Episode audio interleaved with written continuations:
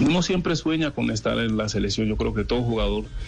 es el sueño, eh, pero uno siempre sigue trabajando en el club donde está y esperemos que con la ayuda de Dios se sigan dando las cosas acá y si se da la oportunidad, pues bienvenida sea.